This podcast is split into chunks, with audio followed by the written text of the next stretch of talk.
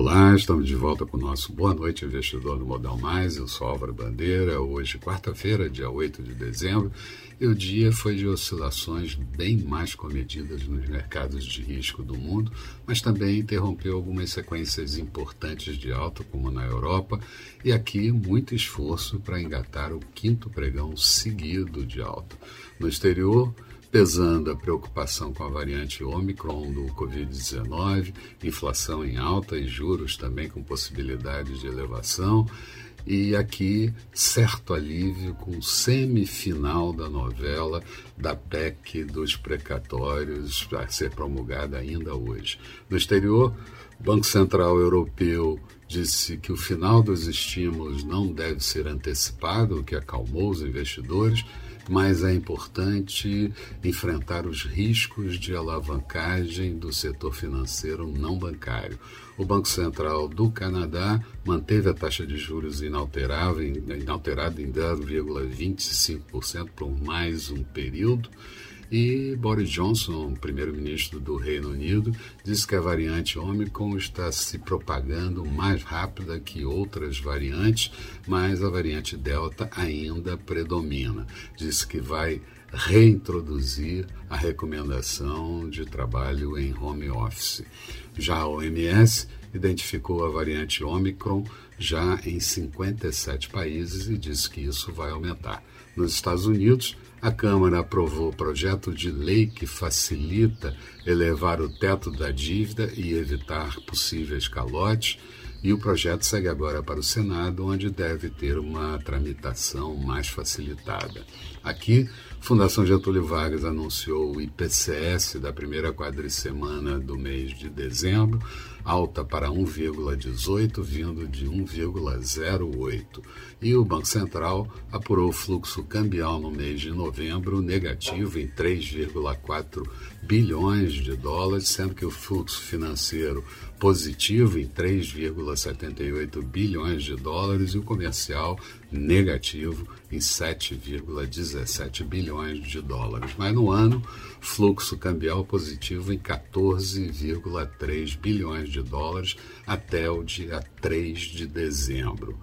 A posição cambial líquida está em 267,3 bilhões de dólares. O IBGE também anunciou as vendas no varejo referente ao mês de outubro, contração de 0,1%, contra outubro do ano passado, queda de 7,1%, e uh, em 2021, uma alta de 2,6%. Tivemos ainda o varejo ampliado, que inclui automóveis e construção, uma queda no mês de outubro de 0,9% no ano, alta de 6,34%. Os números vieram piores do que estavam sendo previstos e mostram a desaceleração uh, no finalzinho do ano, muito por conta da inflação em alta atropelando o consumo.